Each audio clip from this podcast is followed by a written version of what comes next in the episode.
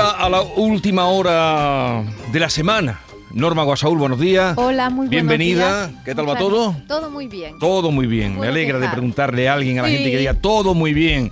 Eh, Vea que está por aquí. Hola, otra vez. Eh, David eh, Hidalgo. Muy buena. David. oye, Qué ¿qué- morena viene, nos has dicho, qué morena viene. Parece que viene del Caribe, Norma. Es que viene Viene con un guapísima. moreno. Pero ya la vi. El, Tú tienes eh, azotea, te pones allí a tomar sol. ¿Qué Yo te ando pasa? mucho por la calle. ¿Será Me da eso? mucho el aire. Es un sol calle- tiene un moreno callejero. Sí, pero sin marcas. Así que eh, un poco Hoy viene con el pelazo al aire y le queda muy bien. Así es. Y como saben, desde esta temporada, los viernes a las eh, 11 de la mañana recibimos a Vico, el gran Vico. Buenos días. Muy buenos días a todos, ¿qué tal? ¿Cómo, ¿Cómo están? estás? Yo estoy más bueno que el pan, esto es una evidencia empírica, cualquiera que esté aquí presente puede constatarlo. o sea, una versión mejorada de mí mismo no serviría para nada. Podría salir con un bocado en la oreja, ¿eh? Antes de que te dejemos ir. Nada, nada, no hay ningún problema, yo me dejo, estoy Él bueno, estoy viene comestible. para analizar o ver la vida desde el límite de Vico. Eh, y hoy está la sintonía que suena un poquito, que es muy bonita.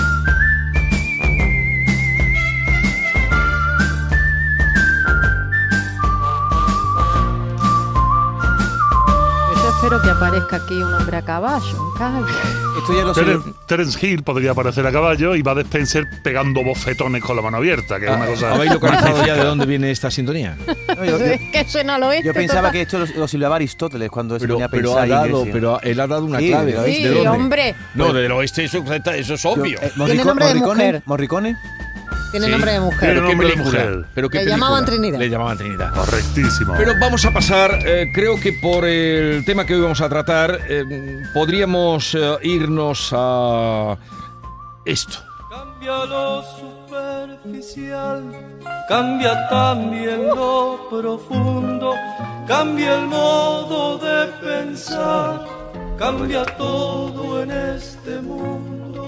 Cambia el clima con los años, cambia el pastor su rebaño, y así como todo cambia, que yo cambie no es extraño.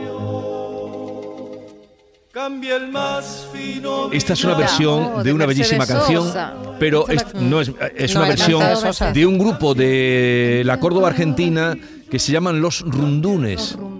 Esta versión es bonita, ¿te gusta? Preciosa versión, pre- preciosa versión y además pues viene al hilo de lo que vamos a hablar hoy, Vigorra. Tenemos que tener en cuenta que estamos ahora mismo precisamente en momentos de cambio. Siempre hay Siempre. momentos de cambio. La sociedad siempre está cambiando, pero hay momentos que no, esto nos lo decía Ortega y Gasset muy claramente, decía, cada 15 años hay un cambio generacional, pero cada 30 años aproximadamente hay un cambio generacional mucho más radical, de tal manera que los abuelos y los nietos se llevan bien porque se quieren, porque si no se quisieran, aquí no se lleva bien ni Dios, y las hostias serían eso, como va de Spencer, como panes. Realmente eh, podríamos decir que 40 años después de la llegada de la democracia estamos empezando a sentir muchos cambios, cambios que nos mueven. Y la filosofía siempre nos ha hablado del cambio. La filosofía es cambio. Pero ¿qué te ha llevado hoy a, reflexionar sobre el cambio? Pues mira, estoy hilando todas las noticias de la semana y son noticias que te llevan a este camino. Resulta que desde lo más banal a lo más eh, concreto nos encontramos con gente que opinan, que opinan que las cosas no están bien y otros que opinan que están bien. Resulta que Shakira aparece con sus niños en una entrega de premios donde le homenajean y los niños van en chándal, cuando nos decía Martirio que ella era feliz con su chándal y los tacones dándose un paseo. Era una especie de reivindicación de la normalidad y de cierta clase social popular que no quería someterse a la normatividad moral. Pero hoy en día ya los ricos también van en chándal, aunque cuesten 1.250 euros.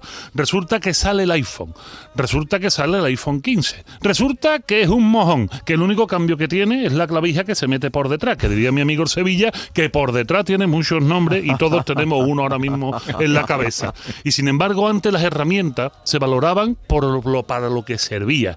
Y lo mismo servía un buen asadón un buen azadón que la batuta de un director de orquesta. Y en eso se medía. Ahora no.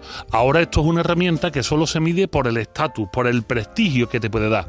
Resulta que en Sevilla vamos a dar los premios Grammy Latinos. Sí. Y antes el mundo del arte, el mundo de la música, se curtía en los escenarios vendiendo libros, eh, vendiendo discos. Cuanto más habías estudiado en el conservatorio, cuanto mejor era, cuanto más demostraba, más vendías, más bolos daba, más conciertos y finalmente te llegaban los premios. Pero hoy ya no importa. Hoy ya no importa importa si has estudiado en el conservatorio o no. Normalmente casi que no. No veo yo a Maluma leyendo un pentagrama. Y realmente lo que más importa parece que son las reproducciones de Spotify, las reproducciones de YouTube y el por culo que dejes en las redes sociales. Y finalmente te cae un Grammy latino.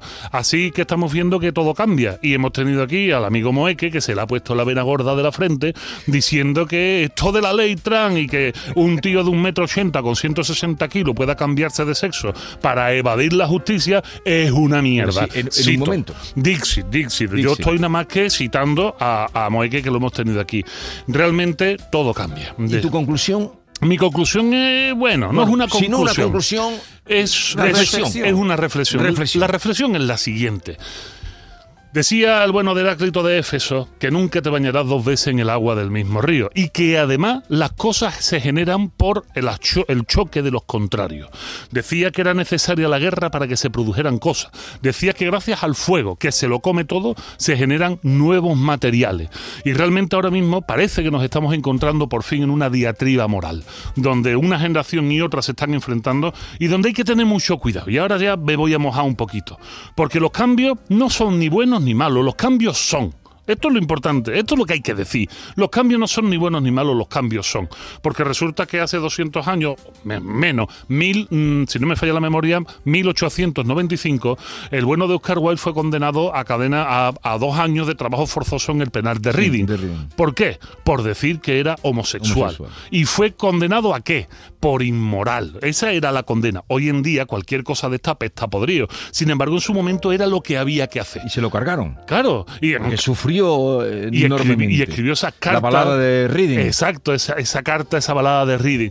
Esto, ¿los cambios son buenos o malos? Los cambios son. Seguramente dentro de 200 años, cuando estemos evaluando los cambios del siglo XXI, eh, bueno, pues habrá gente que diga, hay que ver lo primitivo y lo tontorrones que eran, o y habrá otro que digan, pues esto no estaba mal. Lo que hay que tener en cuenta es que los cambios, cuando se producen realmente, es cuando toda la sociedad los demanda y no responden a los imperativos de una parte. Esto sí que es importante decirlo, porque seguramente en la época de Oscar Wilde hubo mucha gente que estuvo a favor de esto y una minoría que estuvo en contra. Pero gracias a esa minoría que se convirtió en mayoría, hoy en día tenemos un cambio claro y a nadie se le ocurriría, por lo menos en el mundo occidental, meter en la cárcel a trabajo forzoso a una persona por ser homosexual. ¿Esto qué significa?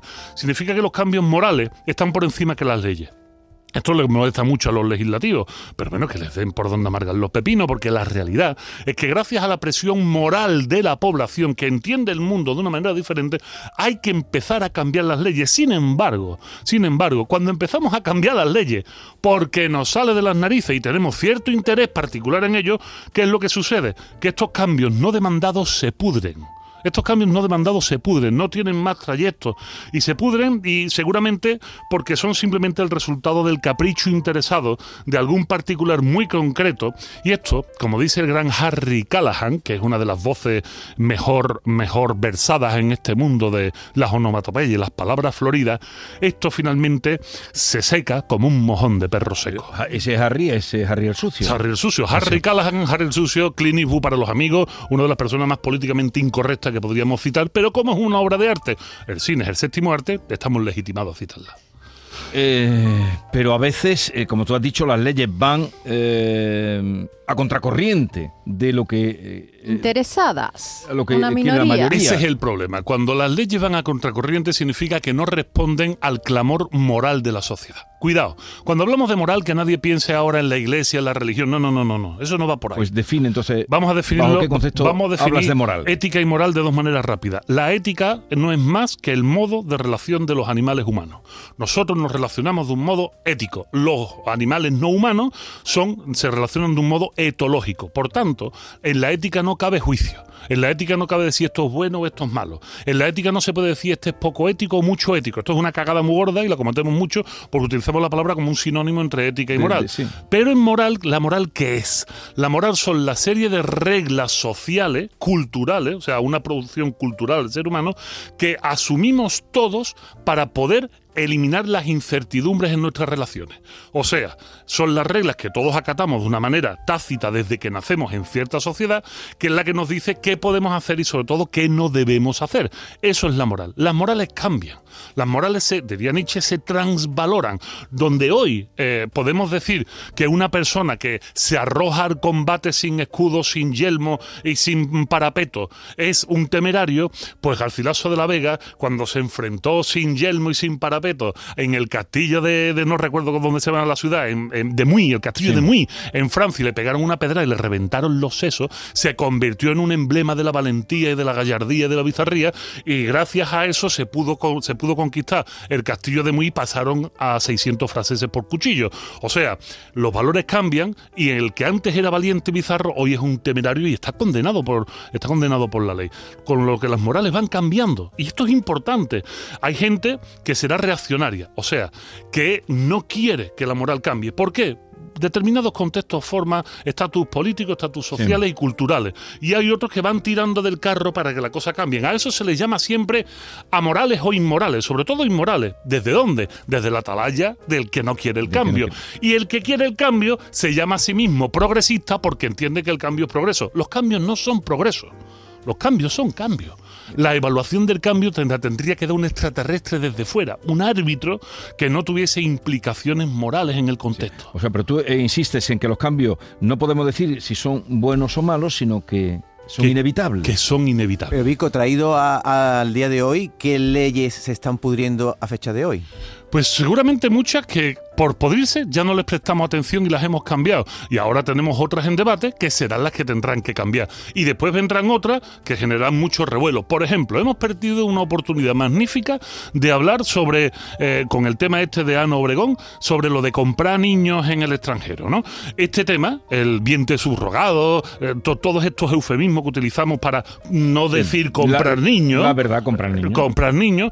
Esto es una oportunidad maravillosa que está ahí en el tintero, que se ha ocultado un poquito en los medios de comunicación, porque hay mucha gente involucrada en este mundo que no quiere tampoco ver que su nombre se pase, pero finalmente tendrá que ser llevada a la palestra de lo público, que es donde finalmente se debate esto. Si hacemos la ley de tapadillo, la, la aprobamos y la ponemos en el boletín oficial del Estado, al final reviente y escupe. Por ejemplo, una ley que se ha podrido es la ley que Irene Montero tuvo que decir, uy, que me echan del gobierno porque han salido no sé cuántas personas que les han rebajado la pena.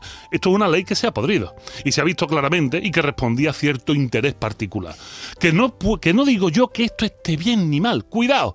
Que aquí yo estoy hablando como un filósofo especialista en ética. No me estoy posicionando si está bien o está mal o si me gusta o no me gusta. Simplemente ver que el interés de mover una cosa hacia un sitio cuando no es clamor popular, al final tiene una serie de repercusiones. Y más cuando es el interés individual. Eh, Vico, traes el tema de hoy y del que has partido eh, con el todo cambia, ¿no? El cambio que siempre está completamente asociado al caos y que, aunque caos es una palabra que nos suena fatal, pero que no necesariamente es algo malo, sino que con el tiempo y una caña puede dar sus frutos y estos pueden ser positivos o negativos, nunca se sabe. Me ha gustado mucho el ejemplo que has traído a colación de Garcilaso de la Vega y me ha llevado a la actualidad a una noticia que no sé si habéis leído sobre unas declaraciones de Nacho Cano y esto te puede tocar a ti muy de cerca seguramente, mm, porque yo no lo he terminado de entender muy bien, a lo Yo mejor lo- tú lo puedes eh, Sí. explicar. Eh, ha dicho algo así como que menos mal que a los en México llegó con los españoles y no los británicos, y no los británicos, que si claro. no no queda ni uno vivo y luego habla de la Segunda Guerra Mundial y yo ahí me perdí. Yo no me yo me quedé solo en el titular, eh, reconozco que no ahondé, pero él se está haciendo eco de una tendencia que hay ahora mismo, no solo en España, sino una tendencia también en Latinoamérica, que es intentar revertir una de las cuestiones que a mí me parecen más interesantes en respecto a nuestra propia historia. Los españoles hemos sido el único pueblo del mundo que ha comprado la versión de la historia de sus enemigos, de tal manera que tenemos la sensación, tenemos la sensación de que somos los culpables de que hayan desaparecido no sé cuántos millones de indígenas, que explotamos América Latina, que les sacamos el oro, etcétera, etcétera. Que ellos lo defiendan es lógico, porque en todo este proceso descolonial, que no fue colonia, sino de alguna manera desvirreinal, que no existe la palabra, pero bueno, para eso no lo podemos inventar y el lenguaje está vivo, en todo este proceso era lógico que los pueblos, que los pueblos emancipados eh, cogieran al enemigo, lo plantearan y dijeran, estos nos trajeron hasta hasta las moscas. Pero la realidad de los españoles es que nosotros tenemos todos los archivos, tenemos todo el conocimiento para saber, entre muchas cosas, que los españoles cuando llegan a América, los castellanos cuando, para hablar con corrección, los castellanos cuando llegan a América, eh, lo que hicieron fue implementar toda una serie de leyes muy modernas, cambios, nuevamente, cambios con respecto a lo que se había hecho antes, también metiendo los pies en lo que se había hecho antes, o sea, no es un cambio azaroso, el modelo, el modelo de conquista español fue muy parecido al modelo de conquista romano, o sea, asimilar las culturas propias, dar poder a los caciques que ya estaban, darles tierra y darles poderío y poner simplemente un español encima, y que es cierto, eh, si nos fijamos en lo que dice el nieto, ojo, voy a citar una fuente, lo que dice el nieto del indio Jerónimo, que es uh, un profesor, un divulgador y además habla español perfectamente, nos dice, fíjense en los estados, en los nombres de los estados de Estados Unidos. Si vemos el nombre de los estados de Estados Unidos y vemos todos los que tienen nombre español, yo que sé, Colorado, Florida, etcétera, Nuevo México, en todos hay reservas indígenas. Pero si vemos los estados que tienen nombre puramente anglosajones, no hay ni una sola reserva indígena, porque los españoles protegieron por una ley muy moderna para su época, que fue un escándalo. ¿Cómo que no se pueden esclavizar a estos? No, no se puede esclavizar.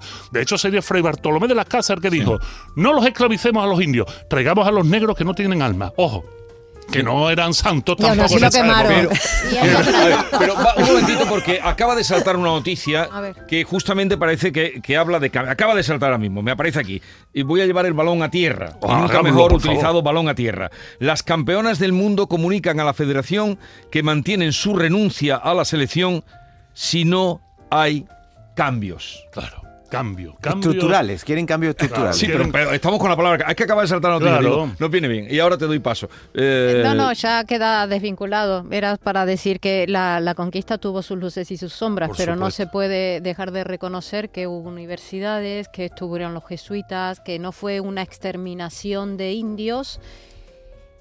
eh, así, No, no, claro que no. y que las Claro que no. leyes hoy, las leyes de Argentina, todo lo que es la legislación se sigue mirando a España. Y la Los educación abogados- en México. Sí, pero lo que empezaba él diciendo de que eh, los españoles somos los únicos que compramos la historia de los enemigos. Claro, no nosotros se- hemos comprado claro, la leyenda negra, que, que, que fue la leyenda que instauraron los ingleses, los holandeses, los franceses. Que no han dejado nada en ningún lado por donde han pasado. Exactamente, ver, para y- denostar el Y, trabajo. y a veces, por, por volver a esto, dice, eh, campeonas, ¿eh? porque nunca, pocas veces, una victoria, porque fue un- ganar un campeonato Claro. mundial, Sí, sí, sí. sí. ha tenido eh, unas consecuencias desagradables, podemos decirlo. Pero, pero puede haber a, a partir de ahí un cambio estructural, como ellos dicen. Es que se necesita. Ahí volvemos nuevamente a Ortega y Gasset cuando nos hablaba. Cada 15 años hay cambios, pero cada 30 cambios gordos. O sea, llega un momento que la estructura ya no soporta eh, el, el- el sistema. Y este sistema hay que refundarlo. De hecho, eh, dicen algunos, los que saben, y yo de esto no sé, y me considero lego en la materia, que los grandes problemas de nuestro tránsito democrático fue precisamente no echar fuego o gasolina a algunas estructuras que deberían de haber sido removidas desde el principio para no ir acarreando problemas, como podría ser yo, que sé, cuestiones judiciales, eh, del ejército, etcétera, etcétera, etcétera. Es necesario si queremos un cambio de verdad y no un cambio epidérmico, necesitamos eh, recambiar totalmente la estructura. Y vuelvo nuevamente al buen Heráclito cuando nos dice que en la lucha de los opuestos está el germen de la creación de las cosas. Y la lucha de los opuestos, él vuelve a decir que el fuego todo lo devora, pero es también en ese destruir constante donde aparecen nuevas realidades. Ese es el cambio, en definitiva, al que se tiene que ir buscando siempre, porque lo demás son cuestiones epidérmicas y de maquillaje.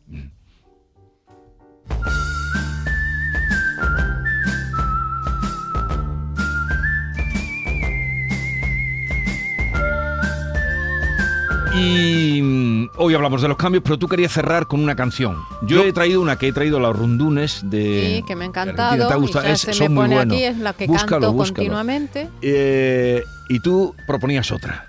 Vamos allá. porque sabemos agradecer a pesar de lo vivido, porque de todo comienza hace ya mucho tiempo, porque quien encontró el amor no lo buscaba tanto, porque las cosas cambian.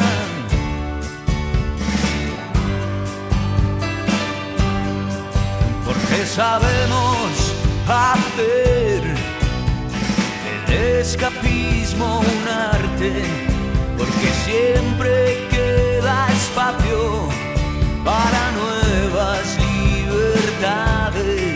porque vuestra amistad me sostiene.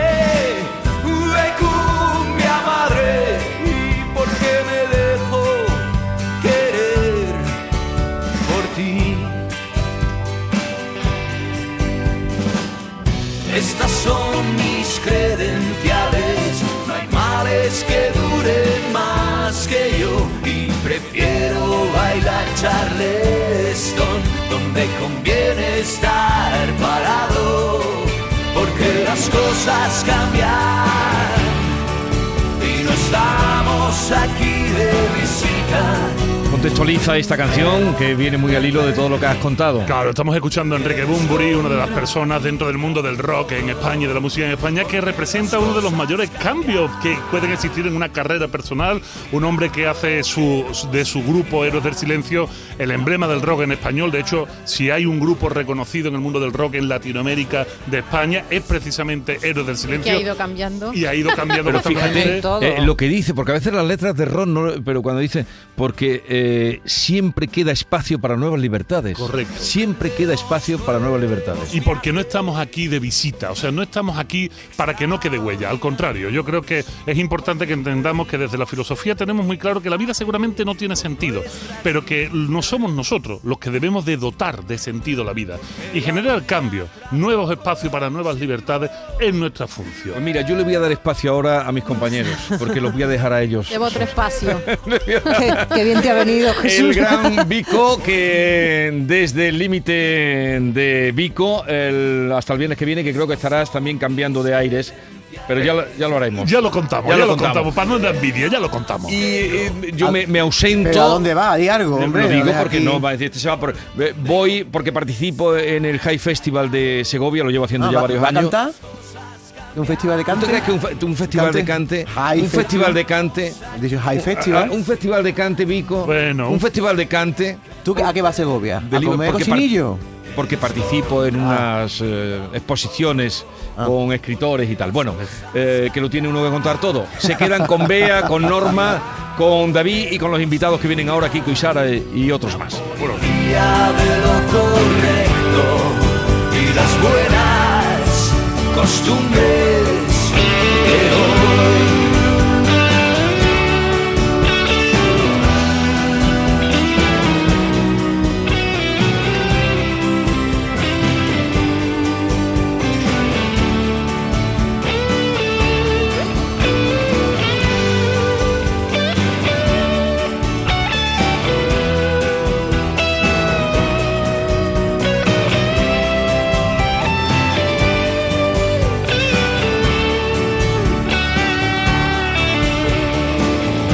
La mañana de Andalucía con Jesús Vigorra.